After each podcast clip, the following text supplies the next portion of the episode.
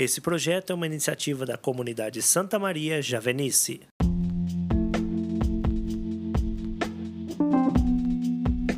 Olá, querido irmão, querida irmã, seja bem-vindo. Hoje é 14 de abril de 2021.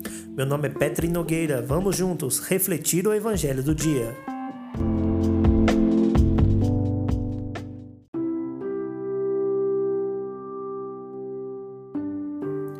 O texto do Evangelho de hoje está no livro de João, capítulo 3, versículos de 16 a 21. De fato, Deus amou tanto o mundo que deu seu Filho único para que todo o que nele crer não pereça, mas tenha vida eterna.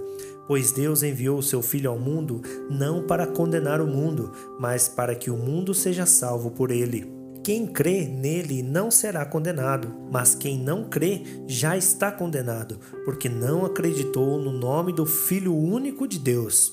Ora, o julgamento consiste nisso. A luz veio ao mundo, mas as pessoas amaram mais as trevas do que a luz, porque as suas obras eram más. Pois todo o que pratica o mal odeia a luz e não se aproxima da luz, para que suas ações não sejam denunciadas. Mas quem pratica a verdade se aproxima da luz, para que suas ações sejam manifestadas, já que são praticadas em Deus.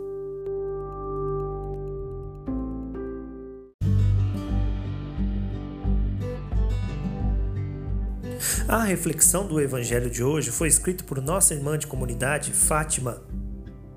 Deus é amor e não pode fazer outra coisa senão amar e amar muito.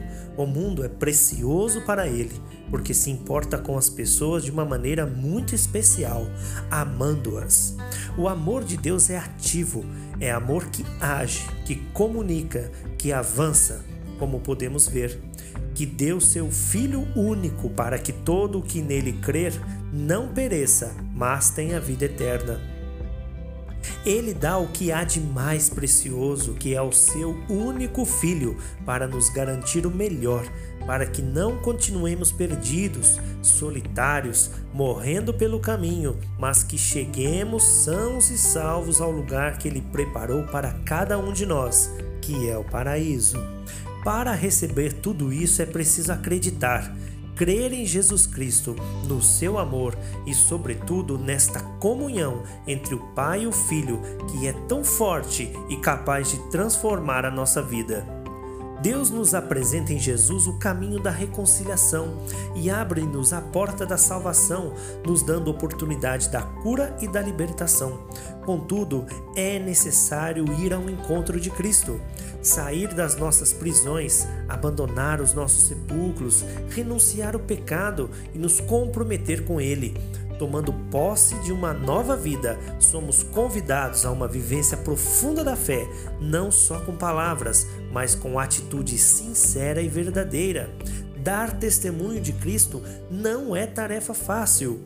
Jesus é a luz que ilumina as trevas e tira os homens da escuridão. Aquele que anuncia Jesus é como sua presença viva na vida daquele que tanto precisa. No entanto, quem está nas trevas nem sempre está disposto a reconhecer e se dispor a mudar de vida. Em uma casa escura, uma luz acesa deixa transparecer a sujeira, a desordem e a bagunça, mostra tudo o que está errado. Da mesma forma que temos dificuldades de assumir os nossos erros, o outro também tem, ainda mais quando este desconhece totalmente a Deus. Aceitar a verdade é um grande desafio para todos nós. Por isso, a presença de Jesus incomoda, a luz nos denuncia. Então, sobra-nos duas opções: apagar a luz ou mudar de vida. O que podemos perder? Ninguém perde nada por viver honestamente. Pelo contrário, tem muito a ganhar. Aquele que é honesto, que vive a verdade, caminha com Cristo, pode ter seus erros, mas busca a dignidade. Na procura da conversão, assume com humildade seus erros e usa deles como aprendizado para crescer na fé. O cristão pode até cair, mas se levanta, torna-se mais forte e melhor com Deus e consigo mesmo. A luz de Cristo não é motivo de condenação, mas caminho de graça e conversão. Que a presença de Jesus ressuscitado nos dê força e coragem diante das nossas dificuldades e que os desafios sirvam para nos tornar mais fortes e que o Espírito Santo nos preencha com dons e carismas, muito discernimento, sabedoria e serenidade de coração. Querido irmão, querida irmã, obrigado pelo seu tempo. Deus te abençoe, que você tenha um santo e ótimo dia. Louvado seja nosso Senhor Jesus Cristo, para sempre seja louvado.